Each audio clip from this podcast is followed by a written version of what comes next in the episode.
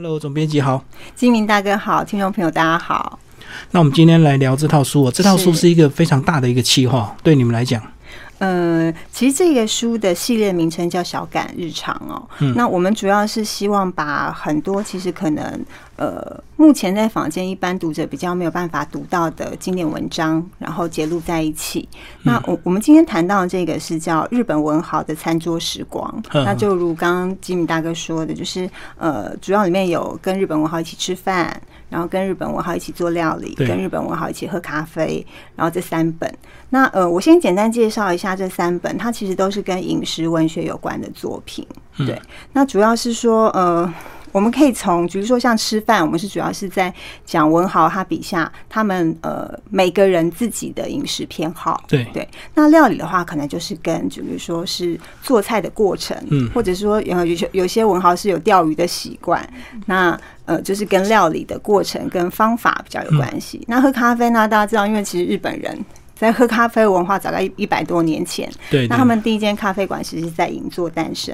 那我们呃喝咖啡的部分，就是也是收录了很多就是当时跟咖啡有关系的作品。那也希望是说借由这些作品，可以让大家从呃文学家笔下，可以一窥当时社会的饮食文化跟其呃社会的范围。对，嗯，因为如果我们书是这个呃讨论这个日本这个一百年前的这个饮食文化，或许这个书啊就会很硬。那透过这些比较软性的文学作品，我们一起来认识当时的日本的这个环境以及它的饮食的一个差别哦。其实哎，别有一番风味。而且我觉得呢，为什么这么多文学家他都是美食家，然后都很会享受生活，包括这个喝咖啡。那时候刚进来呃日本的时候，其实哦，他们对咖啡也有很多新鲜的一个体验呢。是是是，为什么文学家都这么？敏感。先讲一下，就是我们其实里面收录的文学家，其实呃，我们先讲的是比较著名的，其实就是无赖派三杰。无赖派三杰，大家最知道就是太宰治。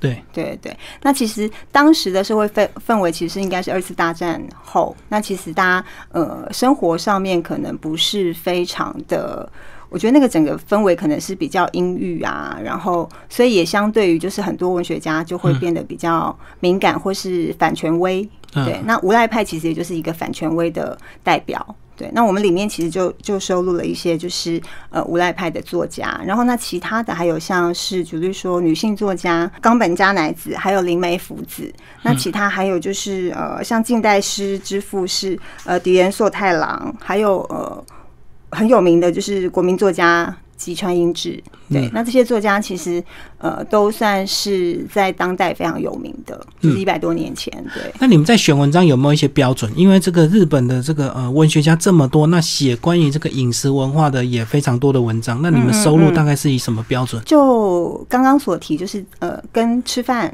跟料理、跟呃跟所以喝咖啡比较有相关的，然后呃在发表上也在当时比较。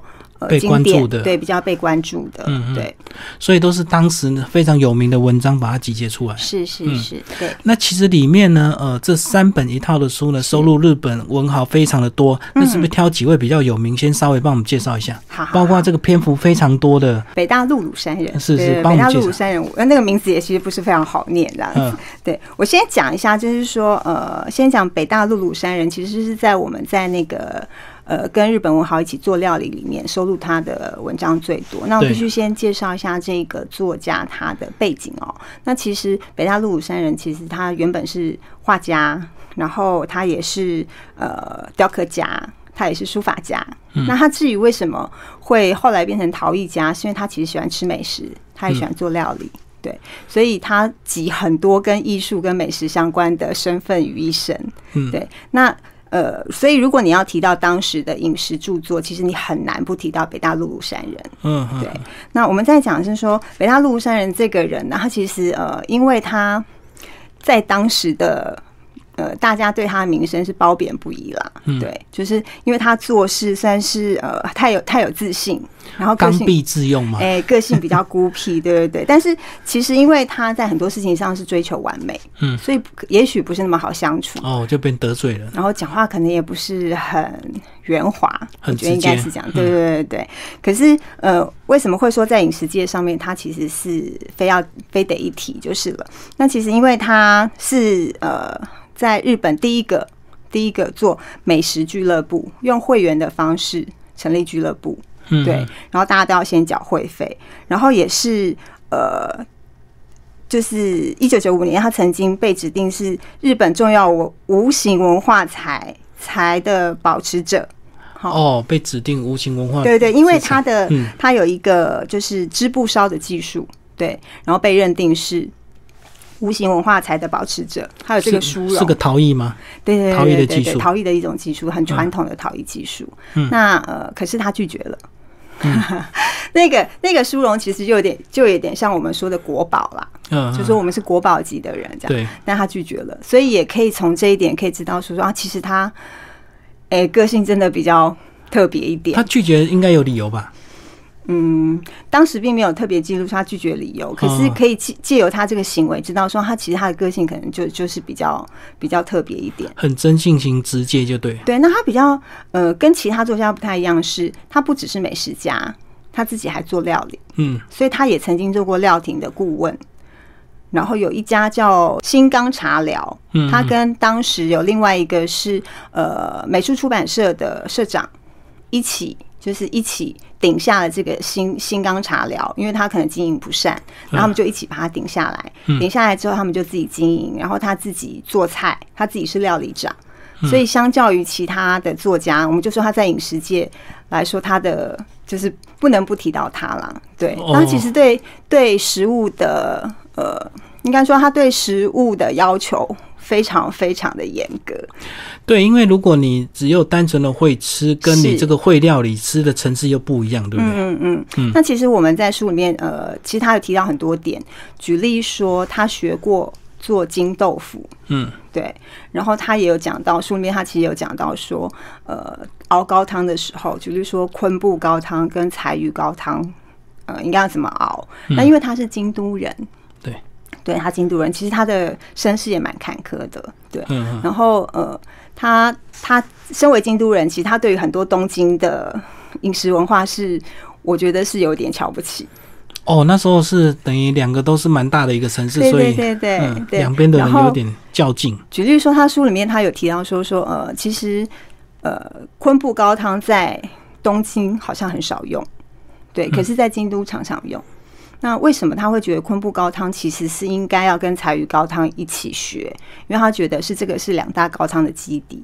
那书里面他也我们的呃里面也有收录到，他有讲到说，因为昆昆布高汤其实最适合跟海鲜一起熬汤，搭在一起，对对对，反而柴鱼不适合。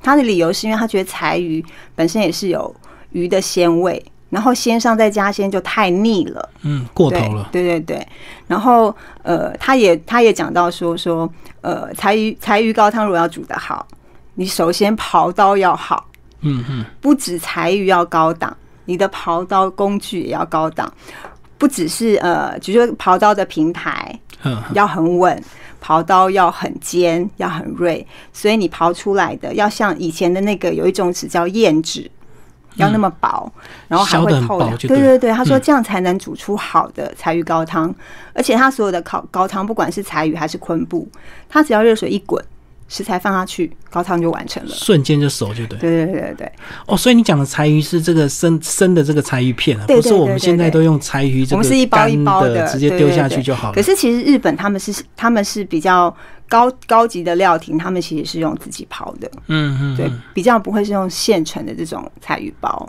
对，所以呃，讲到北大陆鲁山人，其实他有很多对于料理的这种坚持。我想是我我们之所以会收录在书里面的原因也在这里。其实可以从他的笔下了解到很多呃，比如说这个食物该怎么吃，嗯然后呃，它是怎么料理的，怎么料理才好吃。对，对，我相信他这个会煮之后，你更会吃，对不对？好像这是有一定的一个道理的。对，所以我我我通常都说说不要在晚上深夜的时候看这一套书，会很饿。然后你可能就溜出去吃宵夜。对对，所以所以我们每次呃举举凡是料理相关的书，都不敢在晚餐之后再来看，因为我会很饿。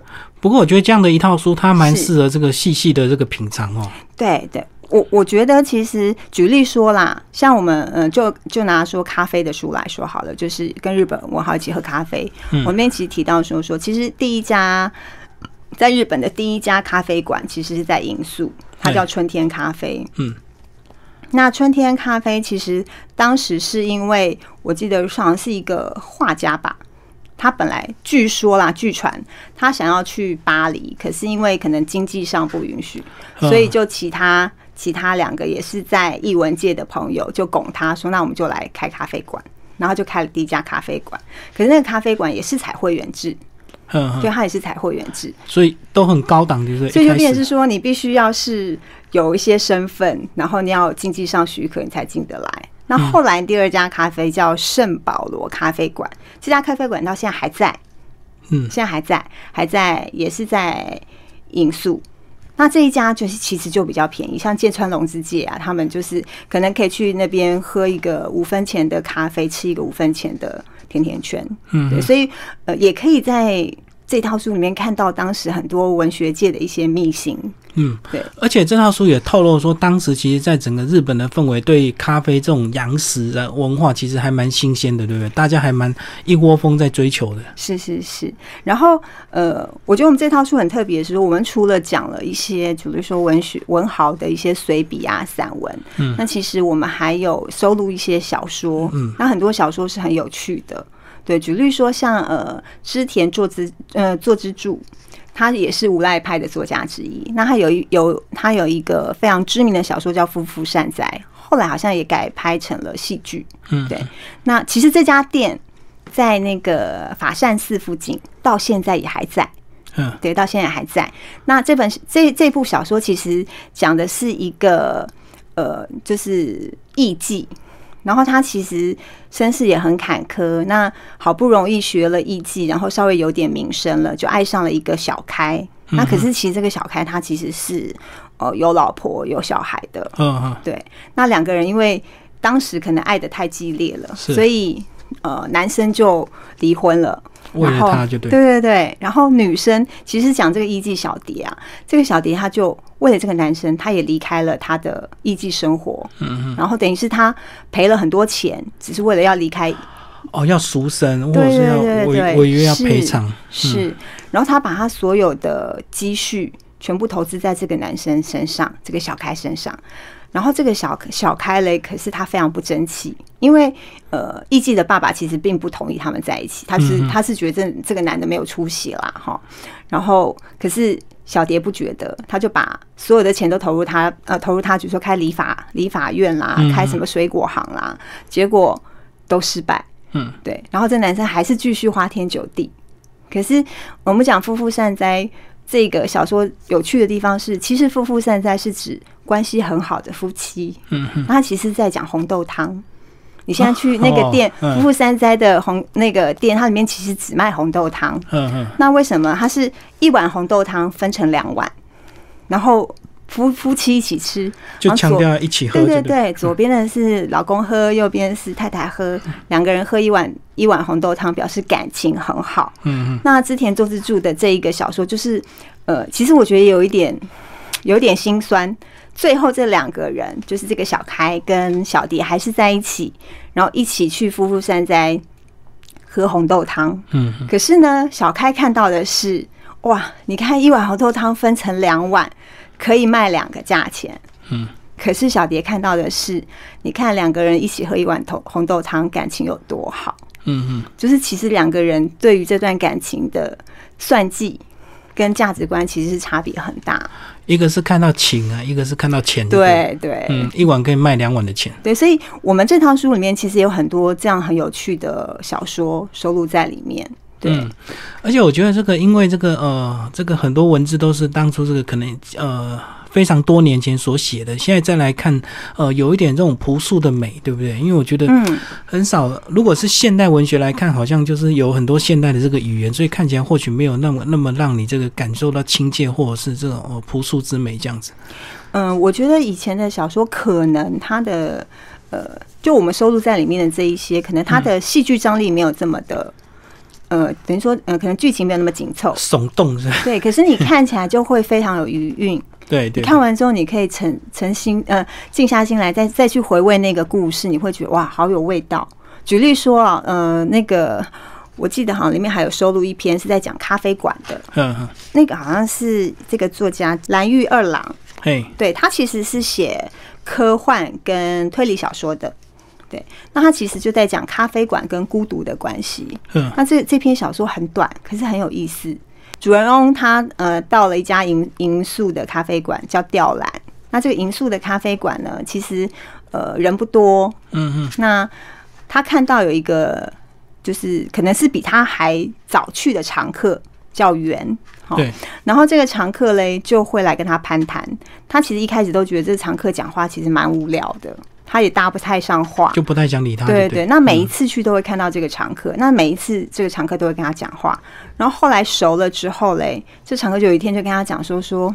你不觉得在一个陌生的环境，然后身边一堆陌生的人，你会特别能够感受那个孤独的感觉吗？嗯嗯，然后，呃，这个主人就回答说：“哦，是哦。”他说：“嗯，我倒没有特别去注意啦，哈。”然后，结果这个这个这个常客就圆哦，圆圆就跟他讲说说，可是其实我还蛮喜欢这种感觉，嗯嗯嗯，然后就递了一根烟给他，是，然后这个主人翁呢，其实本来要拒绝的，就在他就是千劝百劝之下，就拿了那根烟点了火，嗯，然后他就继续跟他聊天，聊孤独这件事情。后来他点了烟，深吸了一口之后，他就说：“不过也很难讲，也许常常遇见呐、然后陌生人也会变成熟人。”就在他还没把这话讲完之前，嗯，他就突然觉得呼吸不过来，主人翁就觉得呼吸不过来，嗯，然后在他身旁的这个常客这个圆，然后就告诉他说：“我非常享受孤独的感觉，所以你必须死，因为 我不想你破坏我在这个场域里面的孤独。”对，它其实是一篇很短的小说。那你看到后来，你会觉得说，哇，有一点那种，哦，原来是一个这样子的结局。有点这个黑色对，恐怖的，但是他它其实是在讲咖啡馆与孤独之间，嗯。因为因为这个主人公他也是想要到咖啡馆寻求自己自己一个人的这个空间，哦，两个都是来这边寻求孤独，所以碰在一起就一定要有一个人离开，就所以最后比他先来这个常客就决定要他死，所以他就告诉他说：“你必须死，因为这个孤独是属于我的。就这样短短的，”是是是很短，但是你看起来很有很有意思。嗯，嗯，所以我们其实选录了很多类似这样子的小说，等于是说你用很短的时间，可是你看完之后你会觉得啊，就是你会意犹未尽的感觉。对，那个余音绕梁的一个感觉，就是哎、是怎么这样？因为现在现代的很多这个小说都会写的很耸动，很有戏剧张力啊。你，现在的推理小说其实多数多数嗯情节上面都会铺陈的比较比较丰富一点。嗯嗯嗯。然后你们里面也有呃介绍到一个太宰治，也是蛮重要的一个作家，是不是？先也帮我们太宰治介绍一下？好好，太宰治其实大家对他最有印象就是《人间失格》嘛。哎，对，那我们也知道太宰治的作品其实多数是属于，因为既然是无赖派，所以他多数是写呃比较颓废或是比较阴暗的嗯嗯，的一面。嗯，对。那其实太宰治他自己自杀了五次嘛，对，自杀五次 好像殉情是三次，对，最后一次他终于成功了。嗯，对，那我们这里面其实收录的比较是也是跟饮食有关系，其实是跟呃，他其实除了我们刚刚讲《人间失格》，他其实还有一部写养也是很有名，但我们今天收了两篇文章是跟酒，一个是叫呃，我记得好像一个是叫《敬酒的心》，一个是《酒的回忆》，嗯嗯，然后还有一篇小说，嗯、是随笔啦，随笔叫《对眉山》，随笔叫《眉山》。对，那我比较想要呃让大家如如果有机会可以去翻翻，就是《敬酒之心》。对，它其实是在讲二战时代。那其实因为当时的酒是要配给的，敬酒是要、那个酒要配给的，所以每个人对于酒来说都都要，如果你很爱喝酒的人，你就变成是说它变得很珍贵。就要有管制就对。对对对，然后除了你自己的配额之外，如果你还想喝酒，你便必须要去餐厅或是去料亭里面喝。嗯，那他其实里面有有有一段是写到说，这些嗜酒的人哦，就是贪杯的人，他为了要喝喝一杯酒，他可能去因为。料亭的酒也有限制，他们有一定的数量，所以你为了让料亭的老板可以愿意多卖你一杯酒，嗯，比如说老板今天跟你讲说，哦，今天有卤猪肉哦，那大家就会说，哎呦，我正好想吃卤猪肉啊，这个卤猪肉我等了好久啊就，在暗示就对。对，纵纵使卤猪肉一盘当时要价不菲，他们也会先定下来，因为他们叫了之后，就有可能老板会卖酒给他，嗯所以重点不在那个菜，其实是在菜后面的酒。可是大家都这样之后，老板就变成是他越来越拽，那所以大家为了这杯酒，可以就是嗯，他就太宰治的形容是说，就是非常的卑躬屈膝，像哈巴狗一样扒着老板，不管老板端出什么菜，他们都要觉得非常非常好吃。都要买单就对对，对对，嗯所以到最后不知道到底是想去喝酒的，还是想去吃菜的。可能叫了一桌满满汉全席，你才能够喝到一杯酒这是。是是，嗯没错。好，那其实跟日本文豪一起做料理，其实里面的文章还蛮多跟鱼有关系，对不对？是好像日本人本身也特别爱吃鱼，不管是生鱼片，或者是河鱼，或者是河豚，是哦，好多文章都有收录相关。因为他们本来就是一个很爱吃鱼的国家，对。嗯然后你看，像是每一次的那个就是一些维度，呃对对对祭祭典对，，黑尾，对对对对。那那他们就是几乎都是用就是不菲的价钱在竞标的，对。所以里面其实你也看到很多，就是说呃香鱼啊，怎么吃香鱼啊，嗯，对对对，连对香鱼也有生鱼片哦。对然后生鱼片，嗯，对，呃，类似很多很多跟鱼相关的文章啦。那刚刚讲的太宰治，其实我还有一篇他的小说，我想要介绍给大家，就是我们刚刚讲的随笔啦，就是刚刚讲的眉山。嗯对，那呃，它里面其实是讲背景是在一个若松屋。呃，那个若松屋是在新宿的若松屋。为什么会讲若松屋？是因为其实太宰治跟若松屋关系匪浅。嗯嗯其实若松屋原本的本店在三鹰是卖鱼的，就像您刚刚讲的是卖鱼的，对。然后后来是他姐姐到三英的这个店主的姐姐到新宿去开了一家罗松屋的餐厅。那因为跟三英的老板认识，所以太宰治就常常去新宿，然后也变成是贵宾，所以他们二楼几乎都可以让。太宰治带很多可能是他的朋友啦，艺术界的朋友去那边，甚至是借借宿在那里。嗯那他其实眉山这个是在讲一个叫小敏的服务生，对，然后呃里面就讲说说，因为小敏小敏这个小女生，她很喜欢跟太宰治他们这一票人在一起，可是呢，因为她呃长得很平凡，嗯。皮肤黑，然后嘞五官又很平，所以没有什么特色，所以长相其实不讨喜。那他们为什么后来叫她眉山？是因为她只有那一那一双眉毛漂亮。非常漂亮，嗯对，所以他们后来就取她眉山。可是这一群人其实平常并不是很喜欢眉山服务他们，因为眉山可能不像是。呃，一般女生她比较像我们现在称的女汉子吧，她动作啊什么都比较粗鲁，然后讲话可能也不是很有涵养，但又很喜欢搭话，所以有时候可能在他们朋友聚会里面，变成是话题突然被他终止变得很尴嗯嗯尬嗯。对，啊，所以他们曾经甚至一度会会说啊，因为眉山我们不要去若松屋了。嗯那最后当然还是去。那这个故事就在讲说说，当时呃很嫌这个服务生小明，就是这个眉山。可是后来有一天，呃，他也是可能因为感冒，好几天没有办法去若松屋。然后有一天他在要邀他朋友去的时候，他朋友就说：“哦，我刚从那边回来。”然嗯后那那太宰治就跟他说说，嗯，那可以再去啊。他说哦不，因为梅山已经不在那里了。然后嗯太宰治说哈，梅山走了，怎么会不在那边服务了嘞？然后他这个朋友就跟他讲说，哦，因为其实梅山得了，当时他们有很多结核病，有很多不治之症。那梅山的肾肾脏好像是也得了结核，嗯嗯嗯，所以他就讲说说，其实他已经快死了，就等于是说已经是绝症了啦。那老板娘带他去看的时候才知道他肾脏有问题，是是，对，所以就也不敢告诉他真相，就叫他说，那你赶快回家去休息。嗯对那他们知道梅山生病之后，反而开始在怀念。然后那个那个他的朋友就讲说啊，其实想想梅山真是个好女孩啊，像她这么好脾气的女生其实不多了。像有时候他们可能就说喝到半夜两三点，然后突然就是睡梦惊醒之后，还想要再喝一一壶温酒，嗯哼叫一下美山，美山。他说他从来没有给我们脸色看过，他都是就立刻就说好，酒马上来了。嗯，然后就说说这样的女孩这样热心，然后每次为了要跟我们在一起都憋尿，以至于她肾脏最后就变不好。